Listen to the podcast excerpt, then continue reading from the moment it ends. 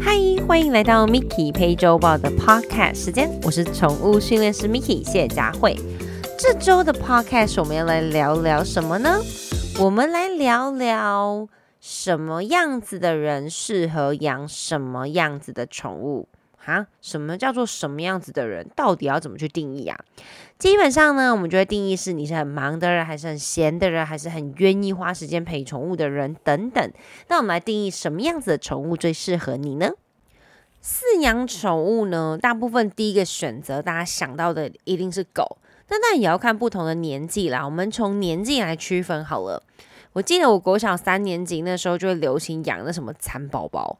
可能那我也不懂，我现在有点不太理解为什么要去养蚕宝宝。然后养了它之后呢，它就会孵化成蛹，很多人就会在这个时候死亡啦。但是它出来之后，就孵化成蛹之后又交配，又生更多的蚕宝宝。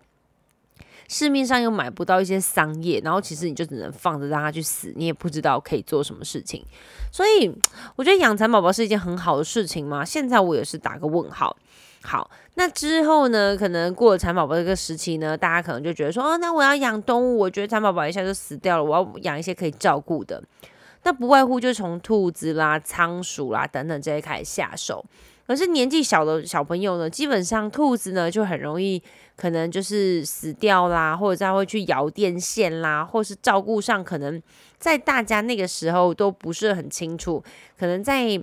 呃，我小时候那个时候，兔子就觉得说什么不可以喝水啦，然后可能不可以这样，不可以那样啦，兔子就要吃红萝卜啦，可能资讯也不是很正确，所以每次在我们手上养的兔子，其实好像都没有办法活得长长久久。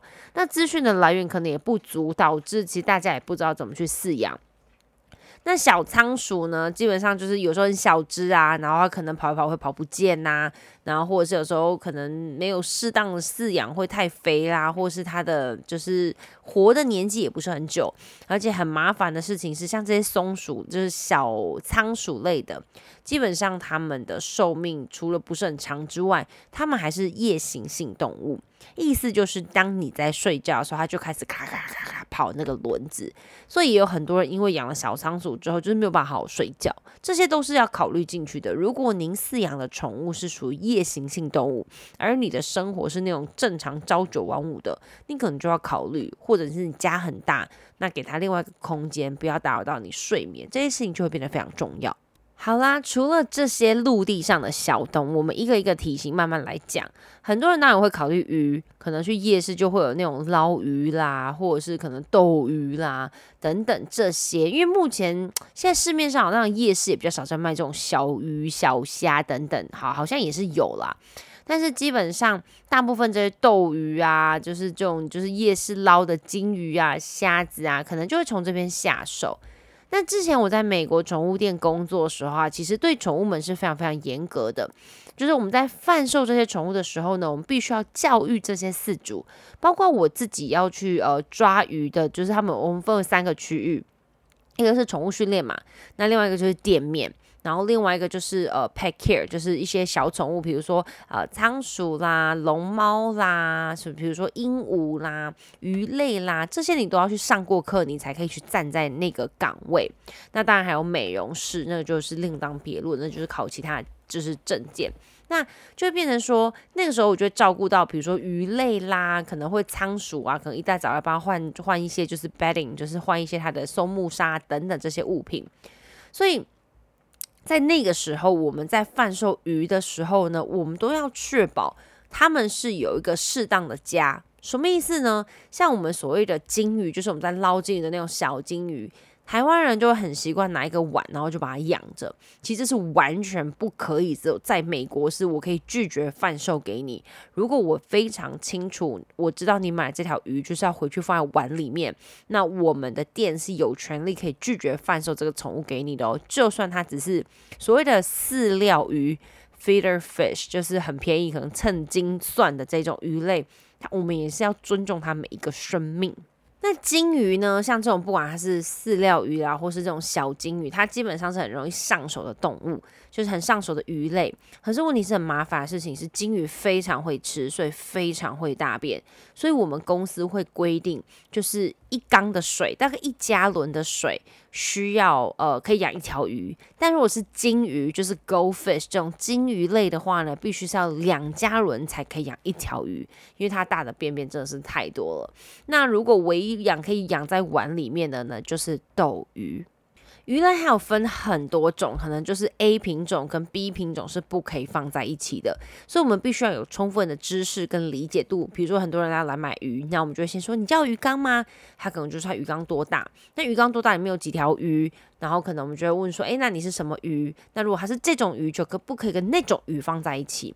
跟你说，在去美国接触这些事情之前，其实我对鱼的感觉其实没有太大的，就是就觉得养了死了就丢掉，就这样。去美国接触到很多类似这样的资讯之后，才发现，哇哦，原来其实看到鱼，就是可能现在很多餐厅会有一些鱼缸，里面就是放几条金鱼，然后就看它嘴巴在上面张，就是一直在呼吸新鲜的空气。其实你可以感受它是很可怜的，因为金鱼它其实是要搭配有一些氧气的一些系统。所以就变成养鱼好像又不是这么简单的事情了，所以我就会建议，如果说您想要让你家小朋友养鱼，斗鱼会是一个很好的开始。但是斗鱼又会因为比如说水温的调节啊，常常去换水啊，或常常移动它，它也会造成一些压力，也会蛮麻烦的。但是如果真的要饲养任何动动物之前，我觉得都是需要做一些功课的。像那时候我们在店里面，每一种品种的鱼类都会有一个小小的，就是纸卡。那我们就会跟主人教育说，诶，那你可以考虑一下，看一下这状况，或者是它的，比如说它可以活多久啦，它是夜行性动物还是就是早上的动物啦，或者是它可能早上动物到底什么，就是早上跟你们一起活动的动物。那鱼类的话，可能需要照顾有什么？你可能会需要花多少钱？那多久要清一次鱼缸？就是会有一些小卡片，可以让宠物们的主人有一些知识跟理解度，知道说哦，原来是要这样子饲养的。那当然，店里面会有我们在呃美国会分为就是 female shop 或者是 male shop，就是 female shop 的意思就是就是呃母的动物店，意思就是里面所有的动物都会是母的，就会是。然后如果说是 male shop 的话，它可能里面所有动物都会是 male，就是都是男生。所以当我们你在试你在买购买动物的时候，你会很清楚的知道这件是 female shop，就是女生就是母的。母体的动物店还是 male shop，因为以防你是从呃，比如说母的动物，比如说买一只母的仓鼠，就你又到 male shop，就是男的店，然后去带了一只公的回来，那他们就一直不停的交配，一直不停的生小孩，所以这个也是呃，在美国我接触到宠物店非常非常特别的地方，他们会分 female shop 跟 male shop。那当然还有每一周每一周，因为美国五十周嘛，所以每一周有每一周的规定，比如说像我在带的加州。加州就没有办法养那个叫什么 ferret 雕，像雪雕。但是很酷的事情是，如果你到内华达州，就是隔一周，像 Las Vegas 就在内华达州，那你就可以在那边看到就是雪雕，你就觉得哇，好酷哦。虽然加州宠物店没有办法贩售活体的雕，但它其实是可以贩售一些周边商品。其实这件事情我不是很理解，但反正呢，规定就是规定，就是我们是没有办法贩售这种活体在加州这个部分。那因为我已经离开美国大概十年的时间，所以我不确定这个法令最近有没有更改。那如果在国外的朋友听到，或是你知道这件消息的话，也随时欢迎给我 update 这个新的资讯。好了，所以其实真的有很多种动物可以去饲养。好，那这是针对于我在当初在美国工作啊、求学的时候知道这些状况。那我很清楚知道，像德国啦、英国，其实也都是一样的。在你购买动物之前，你可能要先做非常多的功课，或者是可能要先上课等等之类的。好。回到我们的台湾，台湾对于宠物饲养这一块呢，好像基本上你只要看到宠物店很可爱，狗很可爱，你就可以把它带回家，然后刷卡啦、付现金，这些都可以，就是可以把它带回家，或者是你可能今天去夜市逛街，就有领养的一群米克斯们，那你觉得很可爱，就可以把它带回家。所以好像在教育这一部分没有这么的着重。那另外一件事情，我也发现到，有一次我到动保处去。就是讲课授课，然后再教导这些义工们。那我就发现一件事情，就是我发现很多饲主啊，或者是很想要领养狗狗，可能六日就会到松所，或他们就是有一些活动，然后就觉得，哎，我就是要把它领养回家。可是我发现一个很大的问题是。嗯，收容所或者是在领养的单位，他们其实我知道他们很用心在照顾狗狗们，但我觉得他们没有放足够的时间去教育饲主说，哎，你回家这些幼犬可能遇到多么可怕的事情，可能就一直想要把他们推销出去，说啊，它很可爱啦，它就是很亲人啦，然后它非常喜欢你啦，就目的就希望你可以把它赶快带回家。但我也听过很多就是被退养的狗狗，那。退养的狗一定是主人的问题吗？我觉得不尽然。那当然，你在带它回去之前，我必须也要说，你也没有做了足够的功课，所以导致你可能没有期待这个结果是这样。那当然，要求你带它回去的人，不管是贩售者，不管是领养者，这个不这个部分我不讨论。那可能他讲的不是这么的明确，因为像我就有遇过，呃，比如说。很多人会说，呃，柯基不会掉毛啊，柴犬的毛就是其实一年就有掉个一次，就知道这根本就是骗人的。但是我必须要说，当你们这些饲主在购买宠物的时候，或领养宠物的时候，其实你们必须要自己有一些基本的常识。就像我今天去买电脑，或者是我今天去买手机，我可能必须对它的配备要有一些基本的理解吧。那以免可能你想的跟贩售员想要贩售给你的会有一点落差，我觉得大概是这种感觉。就像现在我们想要吃一间好吃的餐厅，我们可能都会爬文，然后看大家的回馈啊，讲的东西呀，是不是跟你理想值是相是相对的？那当然，毕竟餐厅吃一餐饭不好吃就算了，但宠物们如果带回家饲养之后，它就不会只是一餐饭的事情，它可能就是一辈子的事。所以我都会蛮建议主人们，不管你在饲养什么动物之前，我觉得你都要做很多的功课。就像我不管在饲养任何一种宠物，不管它的品种，或是是狗，或是猫，或者是比如说龙猫等等，其实我都会花非常多的时间去做功课，看我适不适合，我有没有时间，跟它跟其他的宠物会不会有一些冲突。我跟你们说，我真的很喜欢动物。我想我现在手上的名单还喜欢养的，就一直没有在我的名单上除名的，就是龙猫。龙猫我在美国饲养过，它是一个呃可以活非常久的啮齿类的动物。那它的陪伴时间也是需要的。然后，但是我一直非常非常非常喜欢它们，只是因为台湾的天气的关系，因为偏热，而且我住高雄，所以一直没有找到很理想跟适合的理由。然后，包括我自己也非常的忙，所以我不想要把它养着，然后就丢在那边。我觉得它还是蛮可怜的。所以在饲养任何动物之前，其实我真的会想非常的多。在动物这部分，我真的是蛮理性的。除了龙猫之外，我还想养什么？我还想养鹦鹉。我觉得其实鸟类也是我小时候很喜欢接触的。我会希望他们从没有一点点毛的时候开始饲养它，它可以叫它，它会飞过来啊，等等，这些都是我小时候饲养过的动物。那但是鹦鹉呢？如果我养了鹦鹉，我会考虑到另外一个问题：如果我养中大型的鹦鹉，它又叫的超级大声，那就变成我以我现在住在这种大楼，根本就不适合。那养鹦鹉还有另外一个很可怕的事情，就是它大便我要花很多时间清之外呢，不要忘了我家有三只猫，这三只猫有可能对这只鹦鹉会。非常的感兴趣，那会不会造成这只鹦鹉的很大的压力？你想，我坐在这边，然后就每天好像有三只老虎这样盯着我，嗯，好像也不是这么适合。所以我其实有手上有非常多动物，真的很想饲养，但是还是会考量我家里面现在有的。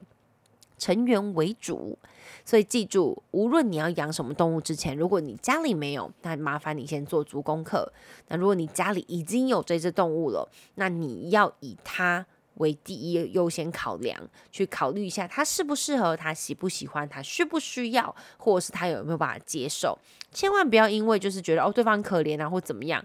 我曾经有一个案例，他就是自己养了一只狗，可能已经十五岁了，或是十一十五岁，就那种老年的状态。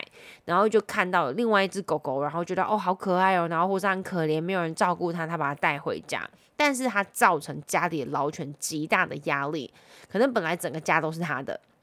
那因为那只新的狗可能是幼犬呐，然后又乱大小便呐，然后回到家里面之后，整个就是一团乱，然后老犬就不太敢再出他们家一些特定的空间。那我觉得这样就是不太 OK 的，因为毕竟还是要以家里的老狗为第一优先。那你也不能因为说哦，又养了一只新的狗，所以就把老狗的自由其实都剥夺掉。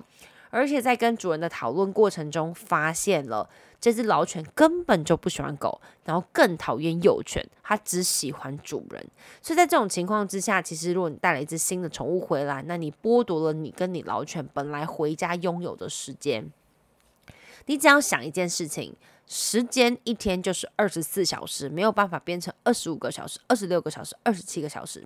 所以，当你在上班之余的时间呢，如果你拨给了原本的狗狗，那你又带了第二个宠物回来，不管是狗或者是猫或者是老鼠都可以。那其实你剩就是就是下班后的时间，你是不是把这个时间剥夺了给其他只动物？所以家里的那只狗当然会不是很开心啊。就比如说，你男朋友每一天回家都陪你八个小时，可是他因为接了一个哦新的工作，导致他回家的时间可能只剩三个小时，那你五个小时就莫名其妙不见了，那那种感觉其实不是很好吧？当然，我讲的是比较呃夸张的夸饰法，所以我相信这样你们比较能去理解。好，所以我们刚刚从小只的、中的，我们现在讲到狗狗。很多人会，我有发现，我周围有非常多本来非常爱狗的人，那觉得因为可能自己时间没有办法啊，然后可能又要遛很麻烦啊，然后又要大小便又要照顾等等，他们都跑去养猫咪了。那我们先从狗开始好了。基本上养狗，我觉得是一件非常非常快乐的事情，毕竟我从小到大都一直有狗狗的陪伴。那养狗这件事情呢，相对的，它的快乐非常多，但付出也非常多。我有遇过很多主人，他每次回呃，就是带狗狗回来之后，可能养，比如说柯基好了。那带柯基回家之后，我常常会听到一些抱怨，诶，他怎么跟我们家隔壁那只柯基不一样？隔壁那只柯基很乖耶，或者是他可能说，哦，那个英国女皇的柯基很乖耶。这时候我就在内心翻一个白眼，想说废话，英国女皇的柯基到底有多少人在照顾它？或者是他可能会说啊，叉叉叉家的柯基就是很乖啊。可是你有没有想过，别人的柯基乖跟你家柯基可能没有太大相关联？就算是同一台的狗狗，它们的个性、体力其实也会不一样啊。就算是双胞胎，我相信也不一定是百分之百都一样。好，就算不是双胞胎，姐妹们的个性，我相信也是截然不同的吧。所以不要去说哦，别人家柯基怎么样，或别人家黄金猎犬怎么样，或别人家拉布拉多怎么样，因为每一只动物都是每一只动物的个体。个性、脾气、行为本来就会有所不同。好，那当你在养任何一种动物之前呢？呃，就像我们讲狗狗好了，你需要做什么功课？第一个，你要先规划你自己到底有多少的时间可以陪它，因为狗狗真的需要很多的关注。我们相信大家都知道。第二件事情，你有多少的薪水跟费用可以拨给它？我知道现在有宠物保险。但是年纪大的时候，你就会花比较多的花费。像扣完年纪大的时候，其实我大概两三个月就要抽一次血，然后可能有不好的状况的时候，你就要随时到医院报道，这些都是费用，你都必须要考虑进考虑进去。然后包括给他吃什么东西。然后可能要啃咬东西，或他把你家沙发啃坏，或是他把你的 AirPod 啃坏，或是把你的 MacBook 啃坏，这些都是可能要考虑进去的。那当你的时间足够了，然后金钱也足够拨一部分给这只狗狗的时候，那当然我觉得你就可以开始考虑，那什么样子的狗狗适合你。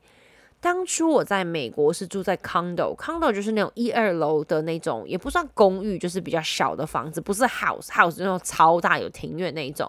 那 condo 就有点像小型的小别墅，然后我住的是一二楼。其实我最最最最喜欢在之前最喜欢的品种是黄金猎犬，我觉得黄金猎犬就是那种很 sweet、很甜、很友善，就是人见人爱的狗狗。可是我发现，其实我们有一个大院子，我的空间不是这么足够，所以这么大只的狗狗好像不是这么适合我。所以之后我选择了我另外一个非常非常热爱的品种，就是柯基。所以我做了非常多的评估，然后我也因为饲养了它之后，其实我放弃我之前其实每年暑假跟寒假我都会回台湾，就是待着一一两个月的时间。可是养了扣啊那一年的寒假。我其实就没有回台湾。我爸爸一直很不能理解，他就觉得说：“天呐，你就有养一只狗，然后就不给我回台湾了。”我觉得可是不行啊，他才这么小，然后我我需要陪他。那当然，隔年我就有花一两个礼拜的时间就回到台湾，就是没有待这么久。所以你必须都要考虑到。有很多人在饲养狗的时候，会是在呃工作跟工作衔接时间，或是在疫情期间，好无聊哦，在家好无聊哦，买一只狗好了，或者是带一只狗回家好了。可是当你要开始工作的时候，他怎么办？或者是很多人就明明忙得要死，可能七点就要出门，然后可能就是八九点才会回家，然后就莫名其妙带了一只幼犬回家。那我想说，嗯，那那平常中中间谁照顾它？我说你中午可以回来吗？不行诶，我就是一大早就要出门，然后很晚才可以回家。那为什么你要养一只幼犬呢？幼犬需要花很多的时间去陪它们。OK fine，如果你养了一只吉娃娃，可能就算了。很多人还养了一只，比如说哈士奇、拉布拉多，这种就是你不带它出去散步，不去消耗它的体力，它就是把你整个家里面拆掉的动物啊。所以在种种评估下，我会去评估我自己到底适合养大型犬，还是中型犬，还是小型犬。好，没有错，我必须也要承认一件事情，就是我那时候养了柯基犬时，我根本就没有期待它会掉毛掉成这样子。我妈那时候也跟我说：“你看，你一定没有期待说它会掉毛掉这个程度。”我说：“嗯，是啊，这样没有错啊，我我是真的不清楚，但是我愿意接受它所有的一切。”这个就是我在养动物之前，当然那时候非常久以前嘛，扣娃现在已经扣娃那时候十六岁嘛，所以我十六十六年前养它的时候，毕竟那时候知识还没有这么充足。但是现在在养任何动物之前，我都会去问非常多。诶，我像我在养澳洲牧羊犬时，我跟培育者犬舍大概聊了大概两个礼拜。我都没有付定金，我就一直问他，他会掉毛，他掉毛跟柯基一样吗？那它的就是毛是什么感觉？然后多久要洗一次澡？然后如果不运动会怎么样？不啦不啦不啦，我真的花整整两个礼拜，每天只要想到问题就问他，然后去得到最后我带澳洲牧羊犬回家。所以你们在饲养任何一种品种之前，你们有没有像我一样这样做功课？我觉得这件事情是非常重要的。好，那当然，如果你都做完功课，你觉得这狗是适合你的，没有问题。当然，我觉得就非常欢迎把它带回家。那接下来，我觉得一起去教育它，带它起来上课啊，学习，这也都会变得非常非常重要。好，这是狗的部分。接下来呢，很多人就像我前面讲的，不能养狗，他们就开始要考虑养猫咪。猫咪你会觉得啊，它就是一个很就是反正有跟没有一样的意义，就是一样的一种动物。但回家好像又有点温暖，但是它可以有你没你，好像都没有差。然后你好像出去三天，你就算饲料放个三天，它也 it's okay，它也会把自己照顾得很好。但其实猫咪呢，近几年的研究都表示，都指出猫咪其实是很需要陪伴的，包括我自己家养的猫咪，其实也是。就像我在家里面，不管在什么地方，我只要左看右看，我家的狗跟猫其实都在我的身旁。那猫咪有很多主人，就是像我常常去剧组，然后就遇到一些就是因为没有办法养狗，但又很喜欢动物的人，就养了一只猫咪。那剧组的时候拍摄呢，基本上时间都很长，有时候他们可能就六点出门，甚至可能隔天六点才会回家，或甚至拍那种三四天不会回家，或者一两个月不会回家。那当然不是说把猫叼在家里一两个月啊，可能就会有人来照顾，或是家人会帮忙照顾等等。但我大概有十个会遇到九个在片场的，只要知道我是训练师的时候，他们一定会来问我一个问题，就是我家的猫都会乱尿尿。或是我家的猫都会乱抓东西，或是等等之类的。其实很多时候来自于压力，可能它很久没有看到你，或者是说它呃猫砂盆太少去清，或者是你太少跟它互动，导致猫咪觉得它很不被需要，然后或者是说它跟主人的建立度其实非常非常低。当然。有很多人养猫咪，认为反正它只要会出来吃饭就好了，它其实躲着，它不需要跟我互动也没有关系。我跟你们分享的东西都不会是我凭空就是想象出来的，或是网络上抓的，这全部都是我个人的经历跟分，就是个人经历，然后分享给你们。所以你千万不要觉得天哪，怎么那么夸张？嗯，这些都是我亲身听听到跟体验到的事情。所以养猫咪，嗯，也要花时间。其实像我那时候养了猫咪之后，常常我每一次在挖猫砂盆的时候，我都会觉得到底是谁说养猫咪不需要花时间？养猫咪要花时间啊！你要花钱陪它，你要花钱帮它梳毛，你要花钱带它出去，你要花钱帮它整理它的环境。然后你不能就是一直倒饲料给它，然后你要去检查它的便便是不是健康的，然后是不是呃有吃到不该吃的东西，然后有没有把东西收好？那你陪它玩的时间多不多？如果没有就是足够的玩乐时间，它是不是开始会抓沙发，会抓你的脚，然后会跟你产生一些非常非常不好的互动，或是整天在家里喵喵叫。没错，狗的吠叫可能会引起邻居的抗议，但猫咪的吠叫，呃，不不都不是不是吠叫，猫咪的喵喵叫其实也很容易造成很多主人的困扰。我手上有遇过非常多案例的主人，可能猫咪都是米克斯，然后年纪很小的时候，可能四个月啦、六个月啦，然后来咨询的时候都跟我说它快要疯掉了。我说怎么说呢？因为整个晚上喵喵叫，没有办法睡觉。那这时候我就问他：“你没有陪他玩吗？”他们就会跟我说：“哈，为什么要陪他玩？他不就自己会玩吗？”拜托孩子们，米克斯诶，四个月，他是体力最好的时候，你居然不陪他玩？你以为你就开开心心的去上班，然后累累的回家躺在那边，他就不会吵你了吗？这根本就是不可能的事情。还有，猫咪其实也是夜行性动物。那需要调整，让它跟你的生活起居是变成一样的时间。当初我带珊珊回家的时候，她大概早上四点到五点的时候，就在我整个房间里面飞奔跳。天哪，我根本就没有办法睡觉啊！我遇过很多主人，他们都说，比如说他们八点上班。猫咪就会在五六点的时候，就可能天亮的时候开始起来叫主人啊，踩主人啊，咬主人啊，然后把主人弄醒之后，可能就觉得哦，主人就会觉得说啊，可能肚子饿了啦，然后就喂它吃饭，喂它吃完饭，整个都弄完之后呢，猫咪去睡了，但是它也准备要去上班了，所以非常多主人困扰着就是猫咪晚上乱叫，它没有乱叫，它真的就是太无聊，好吗？所以你。有没有拿起你家的逗猫棒？有没有陪他玩？不要再跟我说，我买的逗猫棒他都没有要玩啊！我买的那个玩具他都没有要用啊！那是谁的错？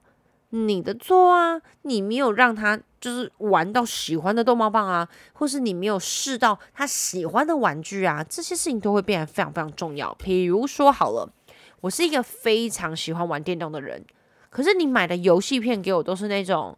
我不玩的，可能就是那种恐怖的游戏，或者是那种很智障的游戏。好，不要说很智障，可能不适合我的游戏，或者是 NBA，或者是 baseball 棒球，这都不是我会玩的游戏。你就算买了二十片给我，我也不想玩啊。